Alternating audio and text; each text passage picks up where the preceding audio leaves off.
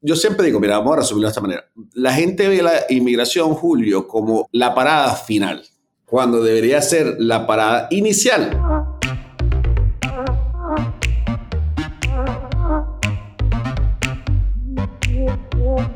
Acércate a las finanzas de manera simple y consciente para que tomes el control y disfrutes tu vida con intencionalidad. Soy Julio Cañas y esto es Despierta tus finanzas podcast. Un espacio con reflexiones, conceptos y tendencias para impulsar tu bienestar financiero en tus propios términos.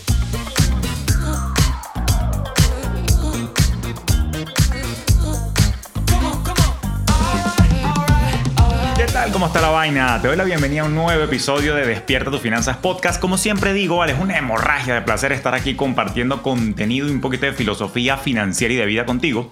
Y hoy en particular es un episodio muy importante para mí porque las cosas que vamos a estar hablando hoy formaron parte de mi vida en algún momento cuando yo emigré de Venezuela en el año 2011, que fue de una manera, vamos a decir que suertuda, pero a la vez errática.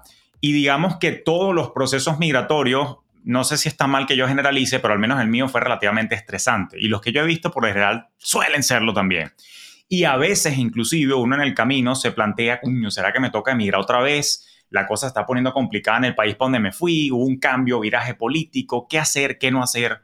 ¿Qué errores se cometen en el proceso? Todos nos hemos planteado de alguna manera ver si buscar mejor vida y mejores horizontes en, otro, en, otro, en otros territorios. Pero justamente por eso tengo hoy un invitado muy especial, quien se dedica a crear contenido justamente para los inmigrantes, quien es coach migratorio en particular y quien asesora y nos puede orientar en esta materia. Por eso tengo el gusto de presentarte hoy acá en Despierta tus Finanzas Podcast a mi estimado César Jaimes, a quien tenemos acá el día de hoy. Hermano, ¿cómo estás tú? Bienvenido a Despierta tus Finanzas Podcast. ¿Cómo anda la vaina? Gracias, Julio. ¿Cómo estás? Gracias por esa introducción. Gracias. ¿Cómo está todo? Bien, vale, todo chévere. Encantado de tenerte acá porque de verdad que sigo tu contenido ya a la fecha de esta grabación desde hace por lo menos cuatro o cinco meses y disfruto mucho la manera llana y directa con la cual tú compartes tus consejos y tus tips. Y efectivamente, como estaba diciendo ahorita en el intro, coño, el tema migratorio tiende a ser muy estresante por la parte, digamos, legal, pero también por mi lado, por la parte financiera. Y evidentemente yo que soy una autoridad en materia de estrés y de enfermarse por esa vaina, quiero aplacar un poco la ansiedad acá en la comunidad. Ahora, antes de entrar en materia, César, ¿cómo es esto que coach de migración? O sea, ¿cómo empezó este proceso tuyo? ¿A qué te dedicaste? ¿Cómo, cómo caíste en este proceso de ayudar a tu comunidad con temas migratorios? Primero que nada, gracias por la invitación. Tú sabes que, Julio, yo, mm, yo vine aquí hace, mm, bueno, yo me emigré hace como, ah, en 1994. Saca la cuenta, tú eres el, tú eres el matemático. y entonces, este, el, en esa época, tú sabes, o no sé si te acuerdas, no era muy común la inmigración venezolana. O sea, eso fue antes de, de Chávez y todo lo demás. Entonces, este, o la gente miraba por razones distintas, vamos a ponerlo de esa manera. En el caso mío fue porque yo salí de, la, de la universidad, yo salí de la, del colegio, como que dice, el liceo en Venezuela, y a mí me pasó, yo te vi, en te vi que estabas ahorita en, te vi que estabas en, la, en la UCAP, ¿no? ¿Tú eres egresado allá? Economista de la Católica, sí, señor. Bueno, yo soy orgullosamente uno de los rechazados de UCAP. Ah, Entonces, entre, entre, porque antes, yo no sé si todavía lo tienen, antes tenían una, un examen de admisión. Sí. E, entonces, bueno, yo fui uno de esos, de esos orgullosamente, el, el grupo de, de rechazados que no pude entrar. Bueno, entonces, entre las diferentes universidades que no pude entrar, dije, oye, ¿por qué no me voy a estudiar a Estados Unidos? Se me ocurrió el bombillo y dije, bueno, déjame ir. Y traté, me, me vine que estudiar y supuestamente, bueno, aquí estamos, 30 años más tarde. Para adelantarte más o menos gran parte de esa historia, ya unos 20 años después, eh, yo trabajaba con el gobierno, los gobiernos locales, ¿no? especialmente con la ciudad de Miami y con la ciudad de Fort Lauderdale y la ciudad de Tampa también, inclusive antes de eso. Entonces, ahí tuve mucho contacto con inmigrantes y me di cuenta que había muchas personas que no, había mucha desinformación, ¿no? Entonces, la información que se conseguía, Julio, era como cómo sacar licencia, cómo comprar un seguro. O sea, ese tipo de información práctica, muy práctica, pero que yo decía, wow, hace falta un poquito algo más, como más en profundidad. Y bueno, y empecé por ahí, tú sabes, como todos los negocios, empecé con la, con la cuestión de coaching, este, saqué un librito por ahí, se vendieron como 10 libros. Este, ¿Cómo se llama? Eh, después agarré, intenté, o sea, intenté hacer como conferencista, no me fue muy bien por ese lado. Entonces, bueno, de ahí poco a poco fue hasta llegando a lo que es hoy. Okay. o hace un año más o menos, que ya sí es un poco más como, como de esa, pues, esa orientación que yo lo llamo como un nivel un poco más profundo a nivel migratorio. Chévere. Ya, o sea, imagínate, tú migraste en el año 94, o sea que, eh, a ver, sin ánimo de ponerme pesado con, con, con nuestros coterráneos venezolanos, o sea, fuiste visionario, te fuiste antes de tiempo de que hubiesen esos cambios que ocurrieron en nuestro querido, en nuestro querido país, pero sí, sí, no, te entiendo perfectamente. Mi migración, por ejemplo, fue hace 11 años, yo me vine en el, en el año 2011, el 8 de enero, agarré un avión para acá cuando estaba diciendo en el intro que mi caso fue traumático, eh, para contar un poquito más de detalle, eh, en mi caso fue porque yo siempre he trabajado en finanzas y yo estaba haciendo carrera en Venezuela, pero en el año 2009-2010 hubo una crisis bancaria en Venezuela donde el difunto presidente innombrable em, estaba interviniendo a la banca venezolana. Entonces, entre esas tomas hostiles y, e intervenciones que él estaba haciendo, bueno, al final del día a mí no me quedaba de otra que buscaba, digamos, ya yo estaba casado con un chamo, eh, mi primer hijo, Diego, a la fecha de esta grabación ya está a punto de cumplir 16 años y mm, entonces, cuño, no tenía de otra, o sea que la situación país me obligó a, a migrar, ¿no? Hay, hay, gente que, bueno, que lo hace de manera planificada, como tú que de repente fuiste a estudiar. A mí me tocó salir corriendo porque, bueno, ya no tenía más trabajo allá y, y el, chamo, el tema de papeles y toda esa vaina, particularmente cuando uno se ve en Estados Unidos, es todo un problemón. Pero bueno, dicho eso, y justamente por tu experiencia y que tienes años en esto y que también lo viviste, justamente quería, quería arrancar con, con, la pregunta, ¿cómo, tú que has, has, estado haciendo procesos de coaching y de seguimiento y apoyo, qué errores has visto tú en el proceso migratorio? Y yo entiendo que hay gente que lo hace de forma planificada y hay gente que lo hace de forma como yo, que no le quedó de otra y tuvo que ir improvisando. Pero ¿qué cosas has visto que, que deberíamos tratar de evitar cuando estamos considerando irnos a otro país para no llevar tanto golpe emocional? Mira, esto, tú sabes que lo mío no es tanto, yo te pudiera decir lo que te dice todo el mundo, pues los papeles, este, pues obviamente si es un país que no es de habla hispana, pues el, el, idioma, ¿no?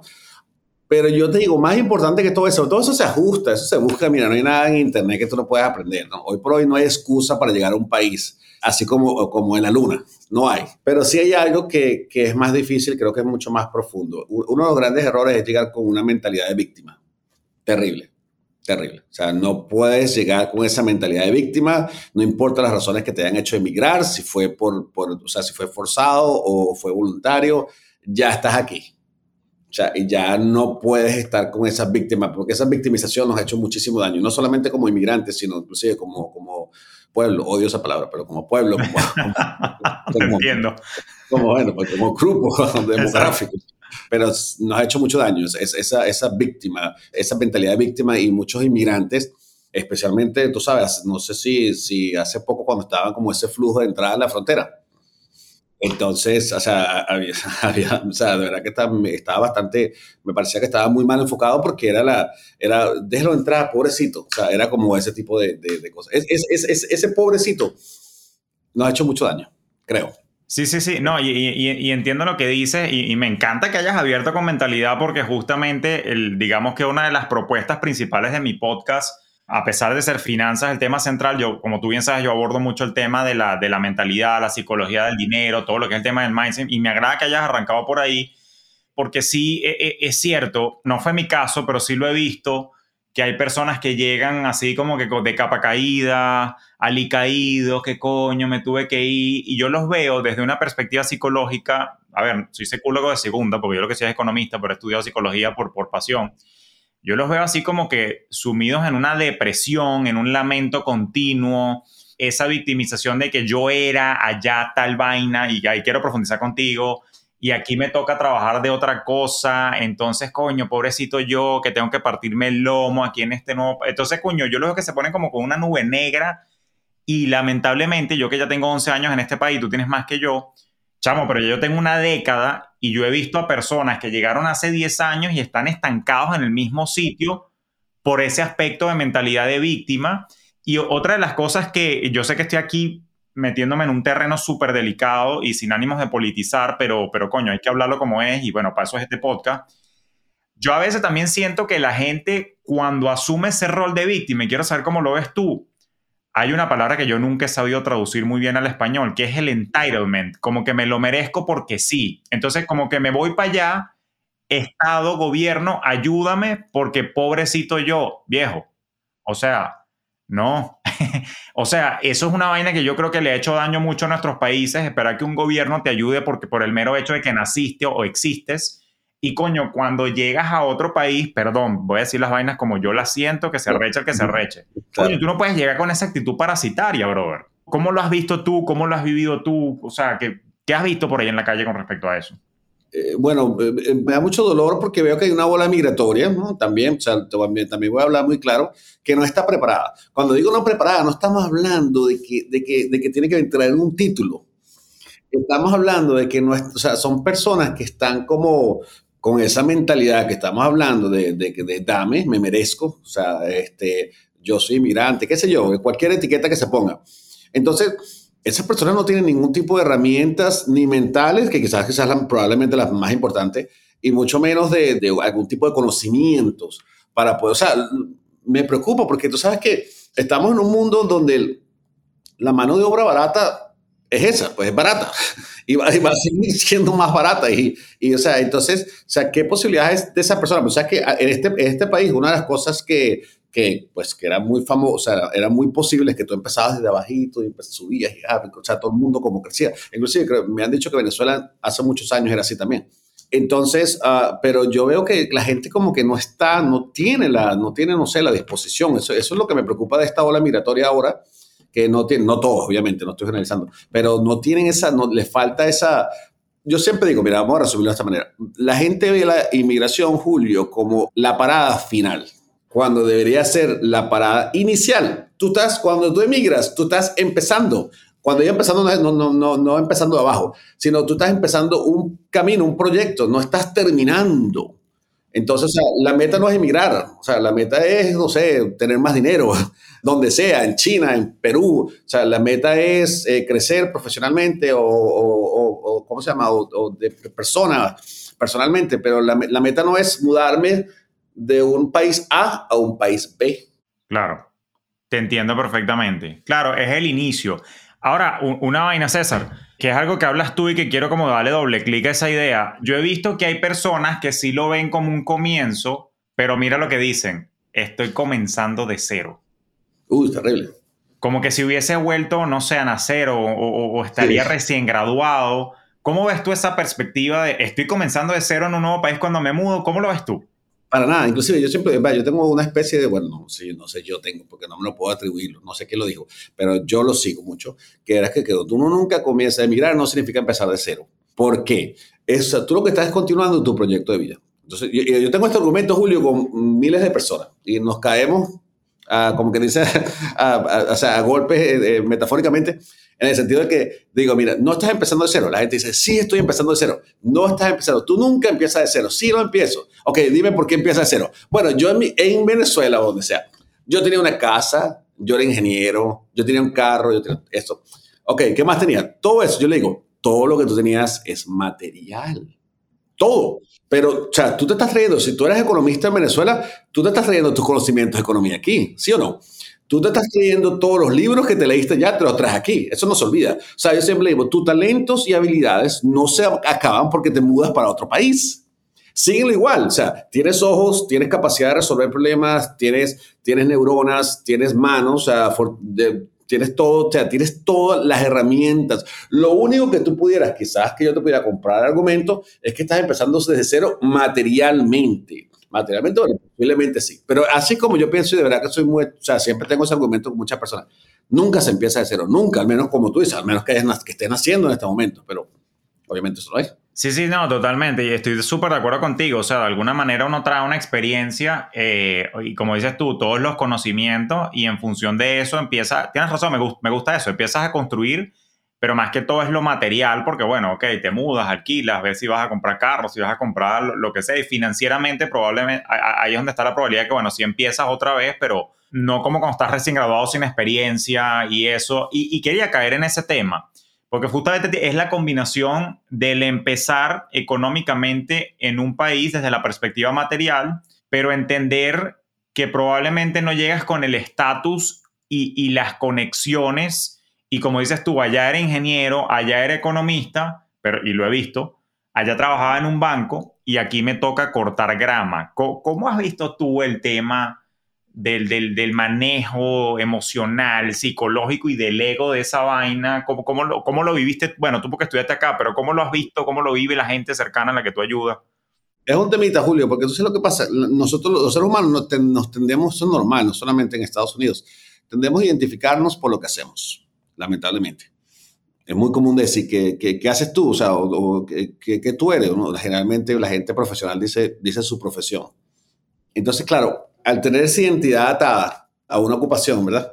Y ya venimos para acá y ya no tenemos esa... Es una pérdida de identidad, o sea, es fuerte para mucha gente, ¿verdad? Como tú lo dices, yo no lo viví, pero sí lo he visto con gente, o sea, me imagino, me puedo imaginar una persona que, que ha tenido un cargo, un departamento, vamos a hablar de esos ingenieros en PDVSA, eh, no sé cuántas personas a su cargo con un alto nivel de gerencia, viene aquí a hacer Uber, me puedo imaginar el choque fuerte, claro que lo hay, fuerte. Sin embargo, ahí es donde viene, ahí es donde tenemos que volvernos, no, no entrar en esa mente, en esa mentalidad de, victimización, aprender de que no somos lo que hacemos. Yo no soy lo que hago.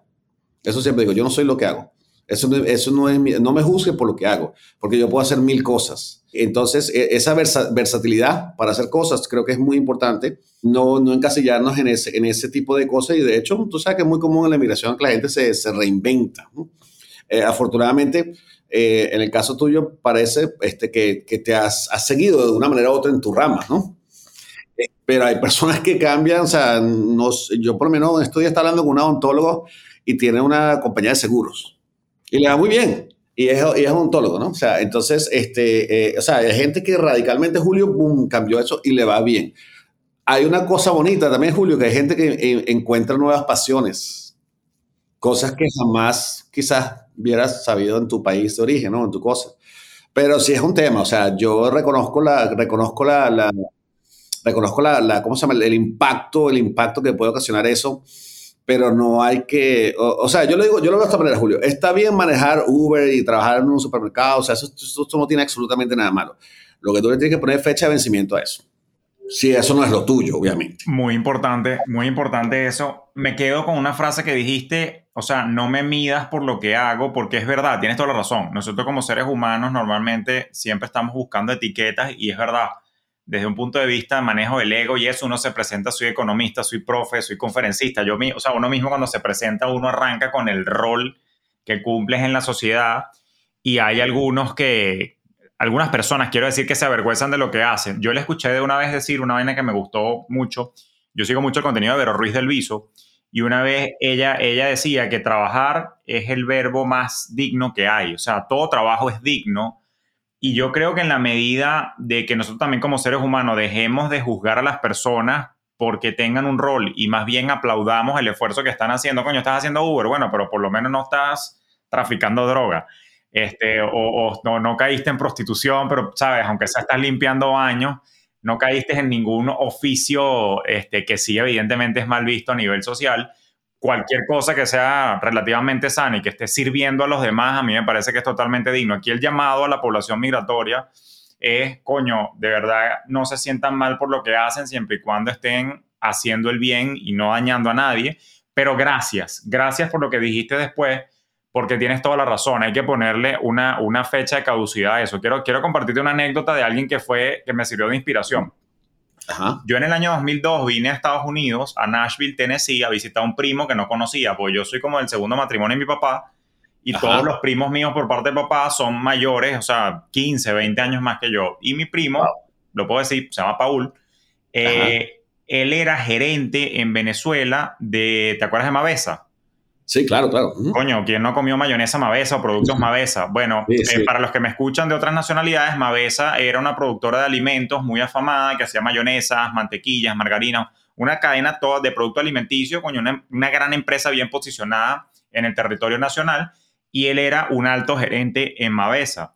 Él se viene casualmente por allá por los albores del año 94 y se viene sin inglés y claro, él cae en, Nashville, Tennessee, sin el idioma, porque él tenía un hermano mayor, que ya falleció mi otro primo, este, que vivía en Nashville, y bueno, lo recibió, y él sin inglés, después de ser un alto gerente en Mavesa, en aquella época todavía existían estaciones de gasolina donde habían los, los bomberos que echaban gasolina y te atendían. Hoy en día en Estados Unidos es raro conseguir una bicha de esa porque uno mismo se echa gasolina. Y él empezó, imagínate, como bombero de estación de gasolina. Cuando medio empezó a machucar el inglés, el dueño de la estación de gasolina pesca que el chamo tiene unas habilidades más allá de, de, de, servir a los carros y lo pasa para la caja de la tienda que normalmente siempre hay en las estaciones de gasolina aquí en los Estados Unidos. Cuando sigue puliendo el inglés, estoy hablando que evidentemente es un periodo de meses de transición y hasta años de la historia, él queda como gerente de la primera tienda. Dale para adelante en la película, 18 meses, 24 meses, se termina asociando con el dueño de la estación de gasolina y monta en una segunda. Sigue le dando más, estoy hablando de una historia de, de 8 años, del 94 al 2002 que yo lo fui a visitar. Coño, cuando ya yo fui a visitar en el 2002, ya mi primo, y no porque, ay, coño, sí, es, es el primo Julio Faina, que arrecho es, no, pero es un tipo que tenía buena mentalidad, para, y el tipo tenía cuatro estaciones de gasolina y dos licorerías. Entonces, coño, eh, lo que estoy tratando de decir con eso es que sí, o sea, si hay gente que cuando tiene la mentalidad adecuada, y ya yo lo he explicado en otros episodios del podcast, cuando tienen la mentalidad de, de aprendizaje, de expansión, y no se quedan achicopalados por lo que están haciendo, que en mi caso, en el caso de mi primo era bombero de estación de gasolina y hoy en día el carajo es dueño de negocios, coño, se puede echar para adelante, pero también te doy otro contraejemplo que es total, ahí sí no voy a decir quién porque no quiero ofender, ni quiero exponer a nadie, pero yo conozco personas que llegaron hace 12 años a los Estados Unidos, nunca han buscado estudiar inglés, sé que han tenido el tiempo y los recursos para hacerlo, sé que tienen un coeficiente intelectual promedio más alto que el promedio, pero la flojera y la actitud de víctima no se los ha permitido y están todavía atendiendo. Ojo, todo trabajo es digno, brother, no me malinterpretes. Pero coño, pana, tienes 12 años trabajando en la misma tienda o en el mismo cargo bajo, ganando por hora sueldo mínimo, han pasado 12 años y no has evolucionado. Entonces, coño, qué, qué, jodido es, y gracias por abrir con el tema mentalidad, coño, pana, o sea, tienes que de alguna manera echarle pierna y hacer el esfuerzo, sobre todo si es un país donde el, idioma es otro, tratar de integrarte, pero hay gente que simplemente es jodido, chamo, hay gente que no le da la gana de echar para adelante y, es frustrante. Y eso me, ya para darte el paso, para mí es muy frustrante porque yo promuevo el bienestar financiero, el progreso, el que todos podemos crecer, pero esta gente me desmiente. Esta gente me hace creer, coño, pana, como que la libertad financiera no es para todo el mundo. Qué arrecho. definitivamente. Bueno, dicen que son los temas más, más, como más difíciles, ¿no? La parte financiera. Yo te voy a decir algo, Julio. Una de las nuevas ocupaciones que ha traído tanto bien y a la vez tanto mal. No sé qué opinas tú de eso. Tú sabes que la economía digital, ¿por qué? Excelente para los inmigrantes, porque, ah, o sea, por lo menos en mi época no había Uber, no de eso. O sea, nosotros los trabajos de inmigrantes era trabajar, o sea, yo trabajé en eso lo que pasa es que no me daba pena porque yo nunca había trabajado en Venezuela. Y bueno, estaba muchacho, ¿sabes que a un muchacho no le da pena nada? Entonces, este, pero por medio trabajar en estacionamiento, en la cocina, lavaplatos, todo lo que, lo que muchos inmigrantes trabajan. Sin embargo, hoy por hoy, muchos inmigrantes llegan y empiezan a trabajar en Uber, donde tú escoges tus horas. Ojo, eres prácticamente, entre comillas, entre comillas, tu propio jefe, entre comillas o en DoorDash, no sé si las has escuchado, esas plataformas de, de, comida, ¿verdad? De delivery, ¿no? Entonces, claro, tienes esta flexibilidad grandísima, buenísima para las madres, porque pueden buscar a sus hijos, para los hombres, puedes escoger las horas que tú quieres. Es una maravilla, porque no es un trabajo físico. O sea, no es un trabajo físico, también es un trabajo que relativamente no tiene, no está estigmatizado, o sea, no es algo así como trabajar en una cocina o, o limpiando platos, ¿no? Todo hasta ahora muy bonito. Pero ¿qué es lo que pasa con eso? En mi, mi, gran, mi gran crítica a la economía digital con los inmigrantes es lo que tú me estás diciendo ahorita. La gente se acocha, al menos que tú quieras de verdad ser el, el, el, el, driver de Uber del año. O sea, yo creo que tú no deberías estar 10 años manejando Uber. O sea, no creo, o sea, no creo. O sea, por más, o sea, entonces ya por esa misma comodidad que te ofrece esas plataformas, dinero relativamente decente en comparación con otras ocupaciones, te quedas toda la vida ahí. Sí. Yo coincido con eso, que es lo que pasa. Hubo un episodio, ya no me acuerdo qué número fue, pero hubo un episodio donde yo hablaba de los cuatro niveles del, del crecimiento financiero y ese tipo de, de, oficio que tú estás describiendo eh, er, era el primer nivel que yo, que yo explicaba en, en ese episodio, donde básicamente tú intercambias tus horas por dinero. Eh, y evidentemente, aunque es un trabajo por ejemplo, el Uber o el DoorDash, todo lo que es delivery, eso es lo que llaman aquí en Estados Unidos, perdón por el anglicismo, el gig economy, como la economía del mandado, más o menos esa sería la traducción, la economía del, de la tarea, ¿no? Y así como está hacer delivery, así como está hacer Uber, que es transportar gente, por ejemplo, este, hay una página web que se llama TaskRabbit, que donde tú te metes, ah, ¿sabes? ¿No? Entonces tú, coño, matas tigres, coño, mira, no, que hazme esta diligencia, entonces por la diligencia te pagan por la vaina. Eso está chévere, eso está chévere porque no es, como diría mi papá, no es un trabajo de jalar escardilla bajo el sol está cortando grama, eh, es menos forzado, pero todavía no es un trabajo intelectual que sí te circunscribe o te ata a la limitación que tienes por hora. Por ejemplo, yo recientemente, no hace mucho, estuve hace par de meses en, viajando por Venezuela y vi que, por ejemplo, allá por temas de limitación país, vaina y problemáticas que hay que sí con las sanciones internacionales, Uber no llegó a Venezuela pero sí llegó una plataforma, valga la cuña, no me pagan por ello, pero se llama Ridery, ¿no? Y me pareció interesante porque, bueno, es el Uber venezolano, que por cierto funcionaba muy chévere, ahí valga la cuña. Pero lo que te quería decir es que yo estaba hablando con los conductores y me decían, en aquel entonces me decían, coño, no, mira, yo facturo probablemente 70 dólares al día. Ajá, chévere. ¿Y en, gasolina cuánto te echas? Bueno, 35, 40 dólares diarios, porque ya en ese entonces el precio ya estaba internacional de la gasolina. O sea que mira tú, estaban ganando 30 dólares al día y que si lo multiplicas entonces ya por cinco días a la semana, suponiendo que trabajan de lunes a viernes, son 150 por cuatro semanas, coño, y tienes sus 600 dólares que se meten. Pero fíjate que hay un techo, hay una limitación. Y es bueno que tú hayas mencionado eso porque yo no sé hasta qué punto eso es una zona de confort, porque en esencia yo sé que me encanta estudiar la psicología financiera. Coño, pana, el ser humano siempre quiere estar mejor. O sea, de repente quiere una mejor casa, quiere viajar más, quiere comer más en restaurante. Aspiro yo, como yo enseño, quiere, quiere invertir para el futuro pero pana, con esa limitación no se puede y aquí la invitación a ti inmigrante que nos estás escuchando, como dice César sabiamente, ponle límite a eso. Ahora César, aquí es donde está el, el gran dilema y quiero hablarlo contigo a ver cómo lo ves tú, cómo lo sientes tú, porque yo a veces siento, yo a veces me siento medio insensible cuando hablo de estos temas. Te explico. Pues yo digo, yo no sé si yo estoy hablando, César, desde mi privilegio, modestia aparte aquí, papá, desde el privilegio de que yo soy un tipo inteligente y que yo soy un tipo estudiado y que de repente yo llegué más formado a Estados Unidos que el promedio y rápidamente pude echar para adelante en estos escalafones. Pero coño, yo conozco gente y quiero, quiero ver cómo lo ves tú y qué le aconsejamos juntos. Coño, que de repente no llegó tan preparada y lamentablemente con el costo de vida, como está la fecha de esta grabación, brother, le toca tener dos trabajos. Y es verdad, yo entiendo, marico, uno, uno llega a la casa mamado tienes que dormir siete horas, te paras, vas para el primer turno, sales, segundo turno, y como que no hay de repente mucho tiempo para estudiar qué, para hacer qué. ¿Cómo ves tú ese tema de la gestión del tiempo, de organizarte para echar para adelante? Cuño, ¿qué les podemos decir, brother? Porque yo a veces siento que digo, coño, Julio, es que tú nunca tuviste en una posición tan complicada porque ya llegaste estudiado. Pero ¿cómo, ¿cómo crees tú que pudiéramos salir y buscarle una solución a esa gente que se siente como atrapada en ese nivel de producción y de vivencia. Me identifico un poco contigo, no, porque me sienta, mm, no porque me sienta superior intelectualmente, pero me identifico un poco contigo, porque, como dice por ahí Julio, el que come tres veces le cuesta creer que hay gente que no coma, ¿verdad? Y entonces, entonces claro, eh, hay que ponerse, o sea, entonces uno tendría como que ponerse, tratar de ponerse en esa posición, que es muy difícil, ¿no? Pero mira, sí, yo lo que digo es lo siguiente, ¿no? he, he, pasado por ahí, lo que pasa es que uno se lo olvida, yo sí he pasado por ahí, eso no se lo olvida. Este, como dice, uno se acostumbra rápido a las cosas buenas. Este, eh, tú sabes que yo pienso lo siguiente. Uno trabaja mucho cuando está en ese tipo de, de trabajo. Tú sabes que esos trabajos, pues los inmigrantes son los trabajos más mal pagados en a ese escalón y son donde se trabaja más duro físicamente y donde se trabaja más horas. Por lo menos en, en, la Florida, tú estás en la Florida, ¿verdad, Julio? O sea, aquí el sector número uno es el sector hotelero de servicio. Y, peor pagado. O sea, ¿cuánto gana? Esa gente no gana nada. Entonces, y se trabaja mucho, muchas horas. Entonces, y yo sé que es difícil. La gente tiene como una, estos dos por lo opuesto.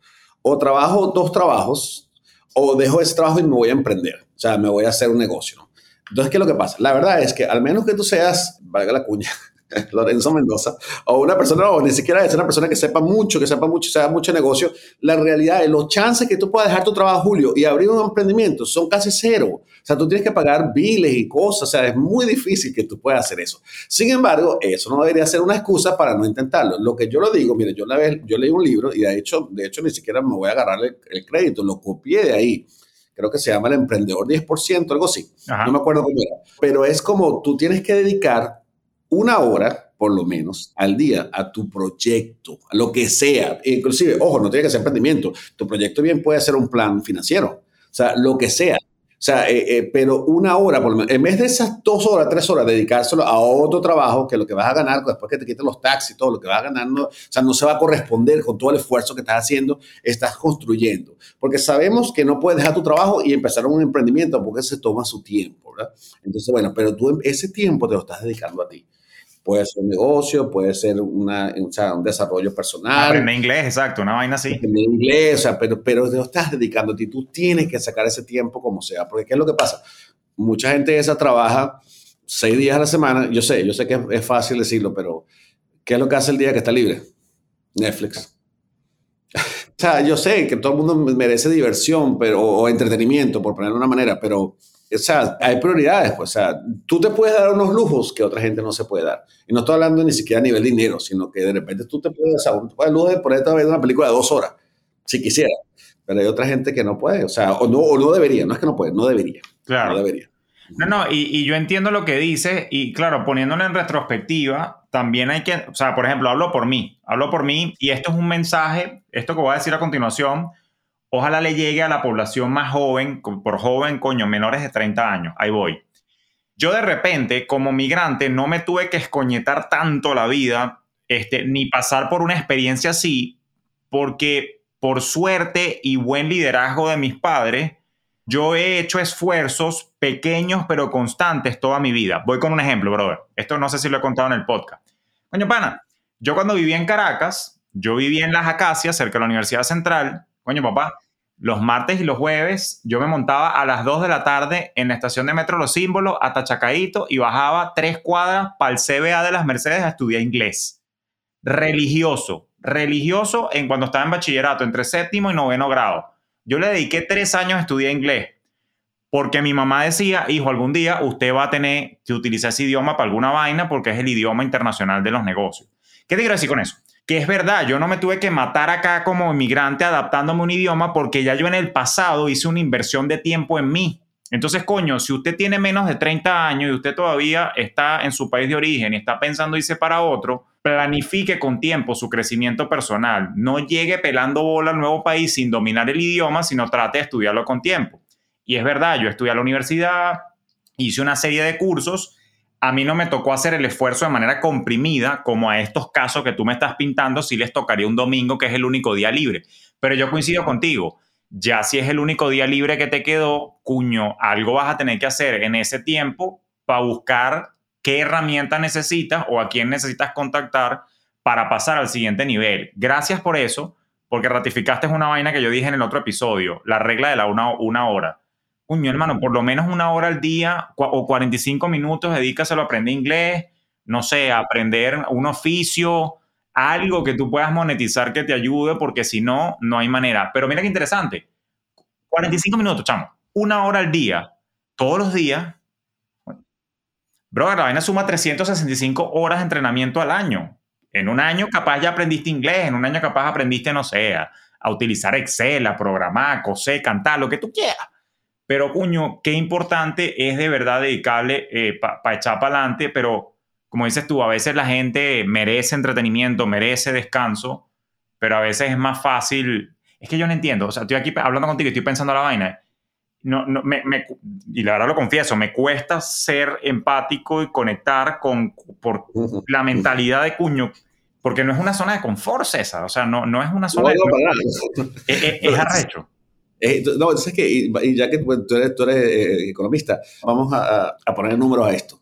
Mucha gente tiene, trabaja, bien lo que hace, mucha gente trabaja, especialmente, trabajan, no sé, el trabajo X, 6, 7 horas. Entonces, si le quedan una o dos horas libres, lo que hacen hacer es Uber. Mira, una hora de Uber en un buen mercado, yo no sé, Miami creo que no es el mejor mercado. No es que yo soy un experto en Uber, pero en un buen mercado es, yo creo que se ganarán 100 dólares una hora. Y quizás estoy exagerando, pero en una hora, o sea, tienes que agarrar caro el tráfico y la cosa. Eso, o sea, sí, yo sé que 100 dólares son 100 dólares, pero es una hora que tú se lo puedes dedicarte a ti.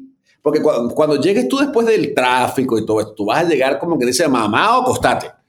O sea, es, es, es, que es así, o sea, tú vas a llegar, o sea, entonces esas horitas que la gente a veces trata como de, de, de, de sacar, y claro, yo sé que a veces hay, hay, urgencias económicas, pero no todo el tiempo así. A veces, a veces, a veces el, dicen por ahí, la mejor inversión es la inversión de uno. Claro. Eso va, eso va a repercutir en otras cosas mucho más grandes. No, no, totalmente, estoy de acuerdo. Sí, tienes razón. Eso no me gusta ponerme muy técnico, pero hubo un episodio de los primeritos que yo saqué. Sabes que los economistas tienen un concepto que llaman el costo de oportunidad. El costo de oportunidad es a qué renuncias tú por hacer lo que estás haciendo. Por ejemplo, si yo estoy aquí grabando contigo, en este momento yo estoy renunciando a ver una película o estoy renunciando a ver, qué sé yo, a un cliente. Es verdad, si tú estás haciendo Uber para ganarte lo que sea que te estás ganando, pareciera que estás renunciando a los 100 dólares, pero en verdad, si lo piensas de manera estratégica, capaz puedes estar renunciando a dedicarle ese tiempo a estudiar y formarte con algo que más adelante te puede dar mucho más plata que los 100 benditos dólares acumulados. Entonces, yo creo que también la invitación acá es que las personas tienen que ser un poquito más como estratégicas, como que a veces sacrificar los 100 dólares de ahorita, pero van a implicar de repente miles más adelante. Por ejemplo, si yo aprendo a, voy a ponerte un ejemplo, a utilizar el Excel para echar numeritos y, no sé, me pongo de asistente administrativo virtual de una empresa que me paga entonces mucho más por, por ese talento que, que, ahora es un talento intelectual, que recordemos, nos duela o no nos duela, el trabajo intelectual es mejor remunerado que el trabajo físico o mecánico de mandados, o sea, de, de hacer mandados, quiero decir. Entonces, eh, eh, eh, es otra cosa que hay que entender. Y si no has escuchado el episodio donde yo hablé de los cuatro niveles del crecimiento financiero, vaya y escúchelo, tú que me estás escuchando, porque coño, tienes que entender esta vaina para poder salir de ese ciclo. Ahora, otra cosa que quería hablar contigo, aprovechando que te tengo acá, ¿Cómo has visto tú el tema de la preparación del proceso migratorio? Porque ahorita está pasando un, fenómeno muy interesante. Yo hace muchos meses estuve en Chile y tengo clientes en Colombia y, por ejemplo, coño, han habido, yo sé que tú estás en Estados Unidos y, lo tuyo es principalmente acá, pero, pero he visto el fenómeno también en Estados Unidos, que la gente pasa por un primer proceso migratorio a Chile, a Colombia o incluso a Estados Unidos y de repente pasa, como es el caso de Chile y Colombia, un resultado político, vamos a llamarlo adverso, eh, con un viraje hacia una dirección que no es con la que tú quieres estar o te recuerda lo que te sacó de tu país de origen, en nuestro caso Venezuela, pero también lo he visto en Estados Unidos, gente que se viene para acá y de repente mm, la situación económica se le hace muy pesada. Este caso que te, voy a que te voy a contar es caso de la vida real, más no voy a decir el nombre. Se viene para acá casado, con hijos, aquí se divorcia el, tipo se vuelve loco y la, dama de la pareja queda con los dos hijos, pero coño, la dinámica aquí financiera, no hay abuela cerca que te ayude, entonces es un peo y tiene que irse otra vez, entonces están pensando o regresarse para el país de origen, o como este caso que te estoy pintando que es de la vida real, o irse de repente para España donde hay ese proceso de planificación y organización cuando te toca hacer una segunda proceso migratorio, ¿Qué crees tú que debemos considerar? ¿Cómo lo ves tú? ¿Qué debemos pensar? Y aplica para el que va a, migrar por primera vez también. ¿Qué cosas les podemos decir como para que el proceso sea lo menos traumático posible? Bueno, primero que nada, como todo empieza aquí, ¿verdad? No pensar que fracasaste.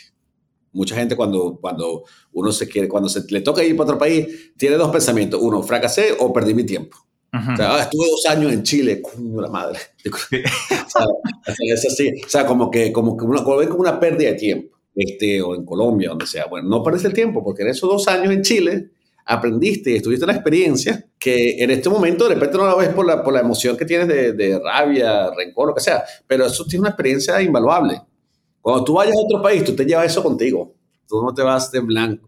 Te llevas, tienes más experiencia, más resiliencia, porque ya no eres inmigrante por primera vez. Ya tienes más conocimientos, te va a ir, seguramente te va a ir mejor, seguramente. O sea, no, no veo, poco probable un escenario donde no te vayan bien. Porque tienes las herramientas, tienes la, actitud, pero eso sí, siempre y cuando no te vayas, no te vayas con el, con el fracasé, porque eh, y, regresa, inclusive ese, ese, argumento también lo escucho mucho, Julio, que la gente dice, oye, me quiero regresar a Venezuela. Pues váyase. si, se quiere ir, váyase. Eso no es problema de nadie. Entonces, eso no es fracaso. Eso no es fracaso. O sea, igual como si se tiene que ir para otro país, este, o sea, si se tiene que ir tampoco es fracaso. O sea, no es fracaso, ni, perdiste el tiempo, ni fracasaste.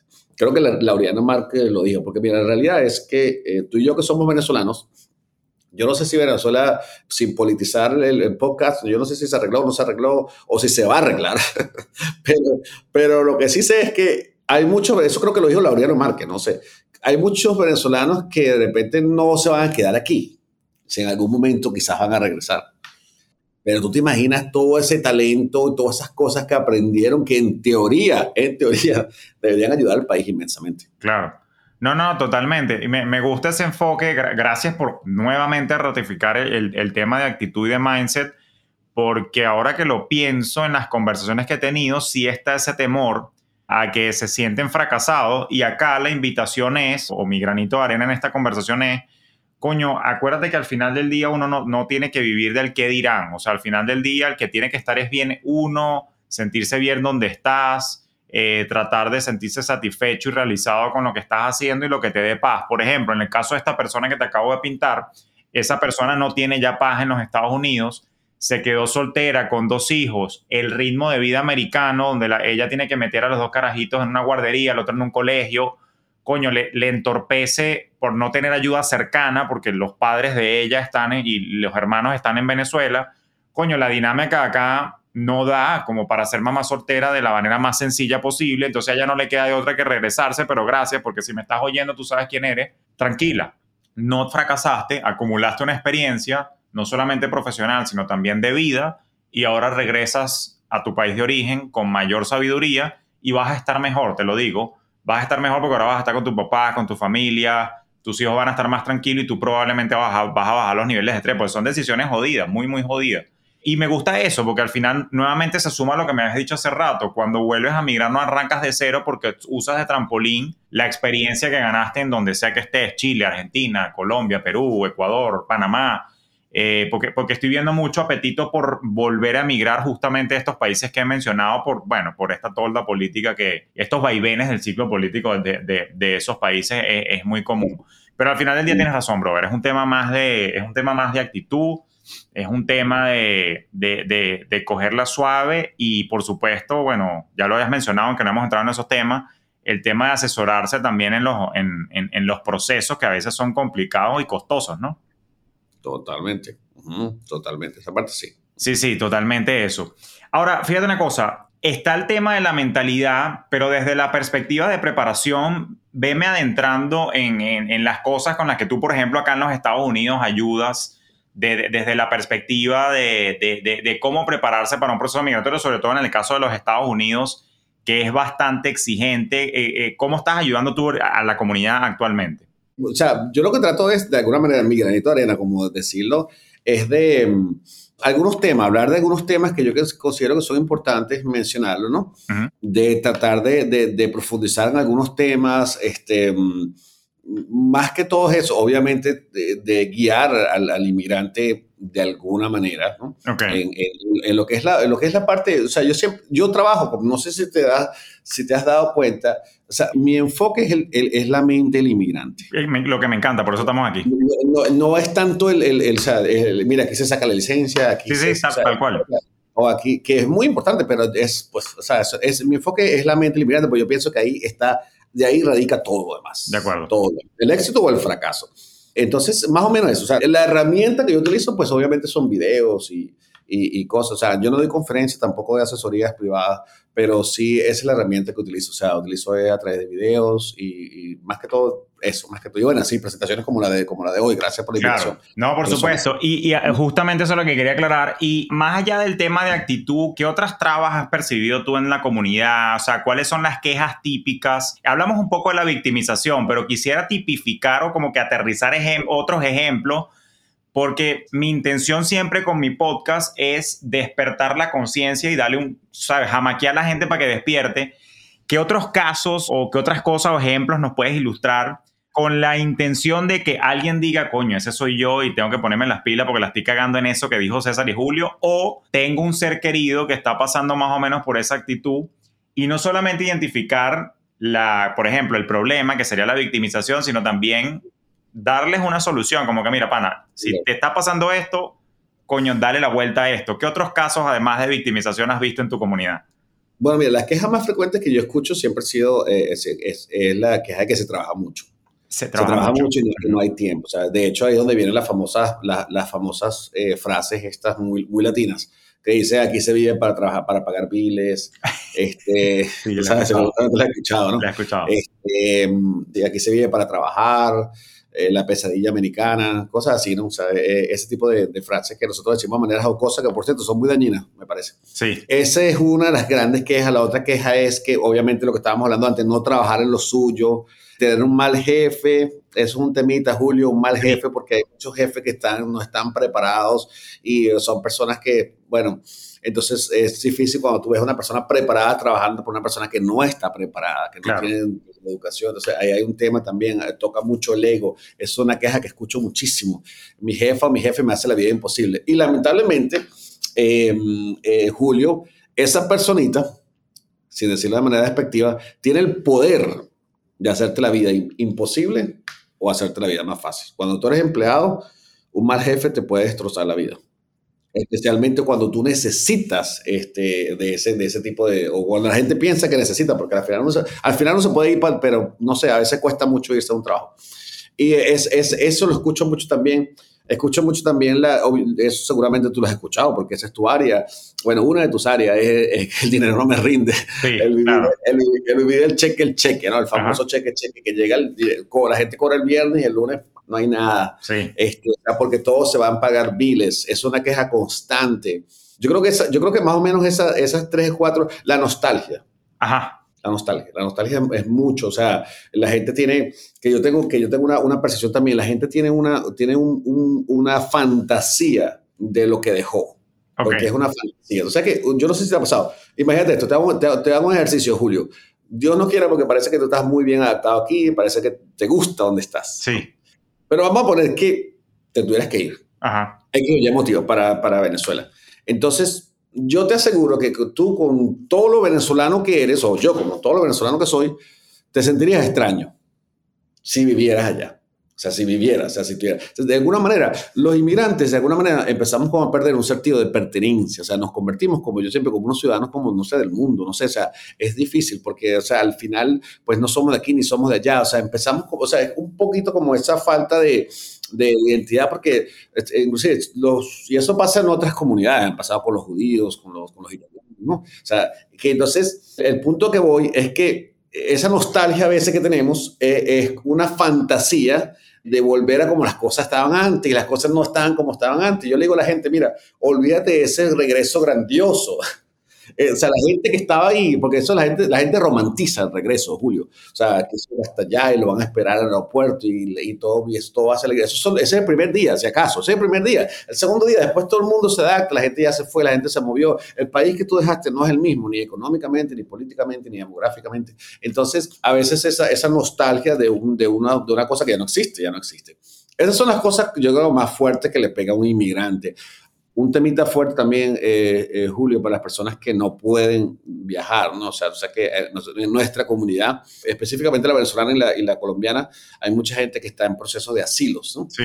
Entonces, esa gente no puede viajar, ¿no? Y la pérdida de personas, ¿oíste, Julio? Claro. O sea, o sea cuando pierden sus seres queridos y, y, no pueden ir a verlos, o sea, entonces ese también es, es un temita. Sí, no, eso, fíjate que todos los aspectos que, estás mencionando los estás escuchando con atención y veo que todos tienen una fibra muy emocional y por eso yo la, la invitación que hago a ti que nos escuchas es a que no vivas estos procesos en soledad, trata de buscar apoyo comunitario, trata de buscar contenido como el de César que justamente pretende apoyarte a, a, que actualices la mentalidad y que no, no sufras tanto estos procesos porque a veces son muy solitarios y por más que te quiera tu familia, probablemente en tu país de origen tampoco entienden exactamente la carga emocional porque, claro, no están viviendo la experiencia como otros coterráneos o compañeros latinoamericanos que están pasando exactamente por lo mismo. Hay una cosa adicional que quiero sumar, que sí me gustaría aprovechar este espacio que tenemos juntos para alertar de, esa, de esas problemáticas que se presentan en el mindset o mentalidad del, del, del inmigrante. Y es que a veces también esa nostalgia por lo que fue se traduce y se canaliza de manera inadecuada, en mi opinión, de forma tal que te, te impide adaptarte al nuevo país. Voy con la vaina. Uno llega a un nuevo país y uno cree o pretende que aquí las vainas se hagan como se hacían en el país de uno, y entonces uno pasa años luchando con el sistema, este, brother, o sea, acá es otra vaina, son otras reglas, es, otra idiosincrasia, otra cultura. ¿Te, ha pasado esto? ¿Tienes algún ejemplo de algo que hayas visto que le haya a la gente costado adaptarse a algo en particular? He escuchado mucho decir, coño, si mi jefe hablara español. así como, como bravo, como, como, qué bolas tiene mi jefe que no habla español.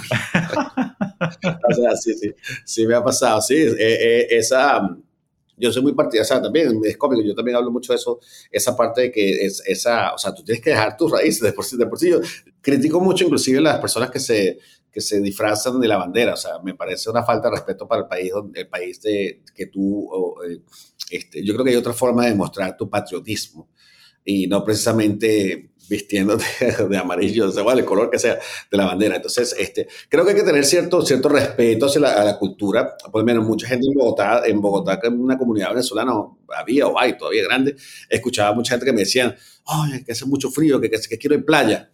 O sea, eh, eh, no estás en Caracas, o sea, no estás en la, o sea, estás en otro lado, o sea, tienes que acostumbrarte a moverte, o sea, eh, eso no es culpa de Bogotá, en dado caso es culpa tuya que te fuiste para allá. Entonces, eh, o sea, tienes que, no puedes estar, estar constantemente comparando. Eso es otra cosa, se me ha olvidado. Estar constantemente comparando, Julio, tu vida con la, con lo, o sea, tu vida, tu vida y, lo del país, geográficamente. Demuestra una ignorancia también bastante grande. Aquellas personas que dicen que el país de uno es el país más lindo del mundo pues es el más lindo del mundo en, tu corazón, quizás, pero o sea, no, no lo es, pues la, realidad es que no lo es, pues un país bonito como hay millones de otros países bonitos. Entonces, este, ah, me, me, detonaste una, un, un, recuerdo con eso. Voy a rescatar lo que dijiste. Me, gustó eso que dijiste de Bogotá porque casualmente tengo muchos, muchos seres queridos en Bogotá y se la pasan, no voy a decir despotricando porque la palabra sería muy fuerte, pero sí quejándose que si del clima, que es nublado, que hace frío, que no sé qué, tienes razón, hermano, el que decidió irse para Bogotá es usted, el que nació en Bogotá y está acostumbrado a eso, le parece de pinguísima su vaina, está acostumbrado. Entonces, la razón por la que digo esto es porque invito a que dejemos de quejarnos de las condiciones naturales o culturales o ideológicas del sitio donde llegamos, porque nos estamos haciendo daño a nosotros mismos definitivamente con eso. Pero eh, mencionaste otra vaina que me pasó. ¿Sabes que yo estaba en el, verano del año pasado? Yo estaba en Chile visitando a mi cuñada, que ya tiene a esta fecha casi siete años allá. Mi, mi suegra se mudó para allá también. Nos fuimos un mes. Bueno, aproveché yo a visitar clientes, di una charla por allá y pasé vacaciones un rato.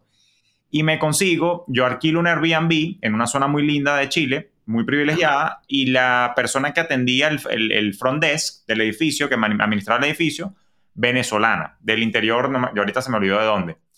Y es una persona mm, que calculo yo que me llevaba por lo menos 30 años, o sea, era de la generación anterior a mí, o sea, la, eh, generación X, yo soy millennial. Te digo esto porque todos estos rasgos demográficos son importantes.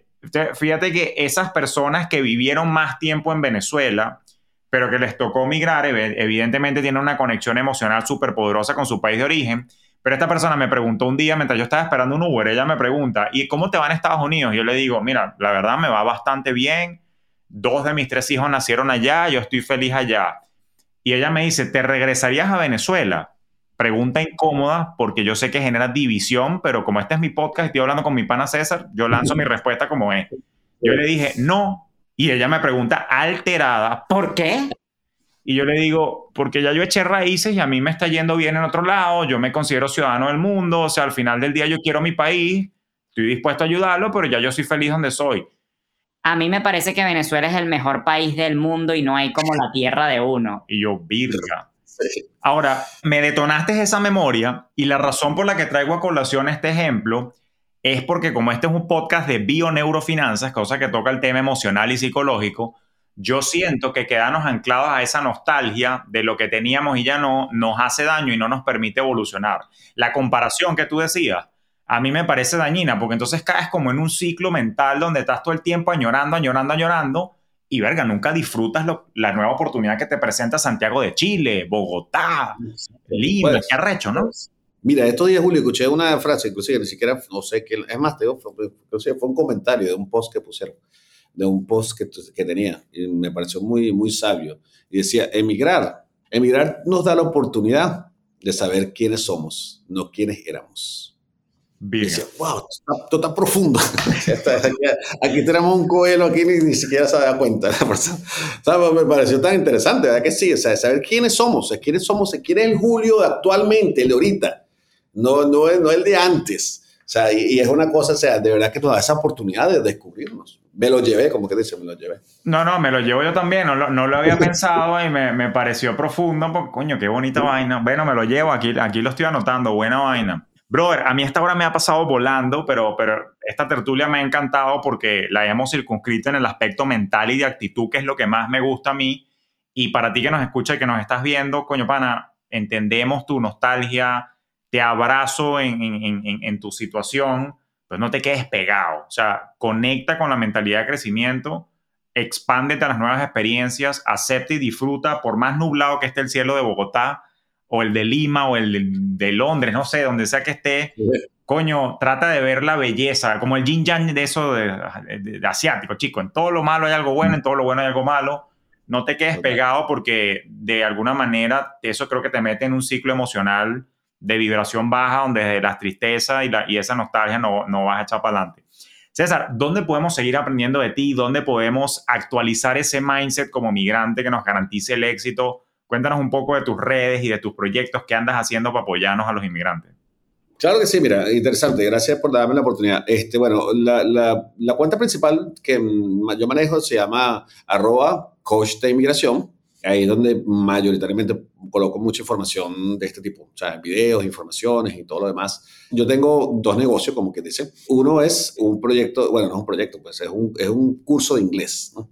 A mí no me gusta llamar, a mí no, no me gusta llamar el curso porque en realidad no es un curso. Este, es más que todo como un club de conversación para los inmigrantes, para las personas que están hablando inglés. Yo soy una de las personas que pienso que el inglés se aprende hablando, no estudiándolo. ¿no? Entonces, también pienso que, o sea, al menos que tú vayas a estudiar en la universidad, este, en realidad el verbo to be no me ayuda mucho a comunicarme con mi jefe. Entonces, es, así. para, un inmigrante, siempre digo, para un inmigrante aprender inglés no es, no, es una, no es una cosa académica, es una cuestión de calidad de vida, es una cuestión de, de o sea, es, imperativo, o sea, es, de, mi, mi, progreso no va a depender de eso, ¿no?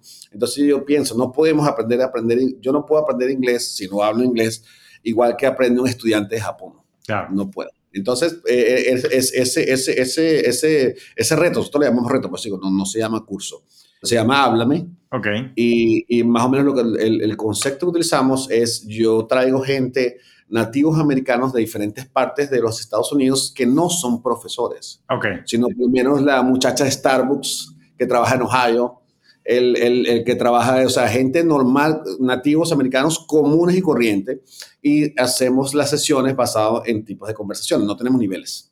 Entonces, eso básicamente se llama Háblame. Y lo otro sí son lo, a través de una plataforma digital de trámites de inmigración para las personas que necesitan un proceso migratorio este, que no sea de índole legal, o sea, que no sea nada que ver con asesoría legal, nada, sino que necesitan hacer un permiso de trabajo, este, una visa humanitaria, todo eso, pues está esa plataforma que más o menos eh, ha resultado bastante exitoso en ese sentido. Coño, y luego, obviamente, pues, los, los, los, los videos. Te hago doble clic ahí, ya que lo mencionaste. Yo, yo lo tengo claro, pero puede ser que alguien en mi comunidad no lo sepa, ¿podrías darle doble clic? O sea, ¿qué procesos son de índole legal y qué procesos son no son de índole legal que, que sí nos puede ayudar? Yo lo tengo claro, pero quiero que mi comunidad sepa la diferencia para que sepa cómo, cómo se pueden apoyar en ti. Eh, por supuesto, hay personas que dicen qué proceso es no legal en son lo que llama, lo llamamos lo que son trámites administrativos. O sea, necesito sacar un permiso de trabajo, necesito renovar mi TPS, o sea, bueno, ya se acabó, sacar un TPS, necesito este necesito sacar un permiso de viaje, necesito cambiar mi estatus. Esos son índoles trámites administrativos. Ya por lo menos el tipo de persona, mucha gente dice, oye Julio, mira, este, no sé, me quiero quedar aquí en Estados Unidos, pero no sé cómo. Ya eso es como más asesoría legal. Sea, una persona empieza, o mira, ¿sabes qué? O, o sea, me mandaron para la corte por las cosas del asilo y eso, eso ya es más ya, ya legal. O sea, que si yo, por ejemplo, hubiese querido pedir a mi mamá y firmar la N4, o sea, lo hubiese podido hacer contigo porque es un trámite administrativo, no requiere de un abogado, sino, ok.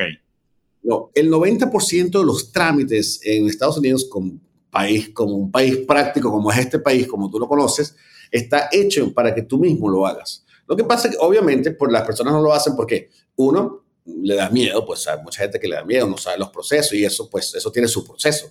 Eh, dos, eh, hay gente que no tiene tiempo.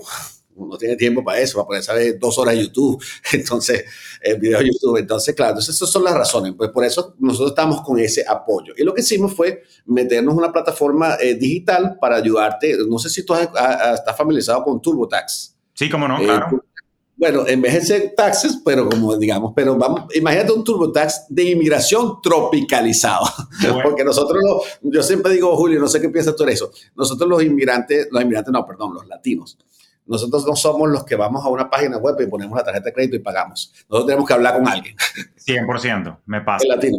Me pasa. No, gracias. Y tremenda analogía. Gracias, lo explicaste magistral, queda claro. Así que ya lo sabes, si necesitas apoyo en un proceso administrativo, bueno, aquí te puse a César, que no solamente te ayuda con el proceso, sino que te ayuda a actualizar la mente también en procesos migratorios.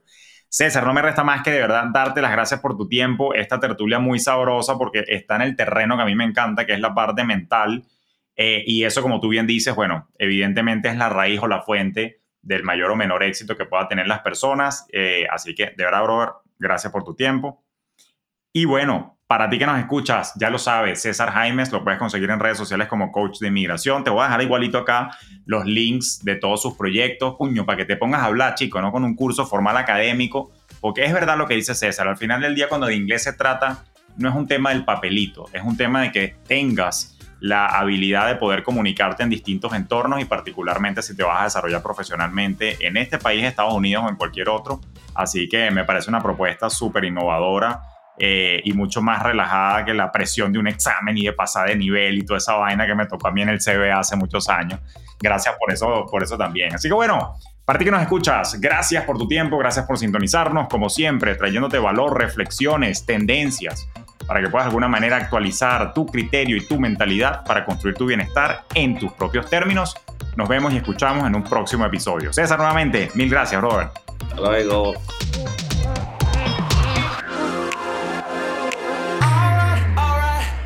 Esto fue Despierta tus finanzas podcast con Julio Cañas, un espacio presentado por Fintelhop para impulsar tu bienestar financiero en tus propios términos.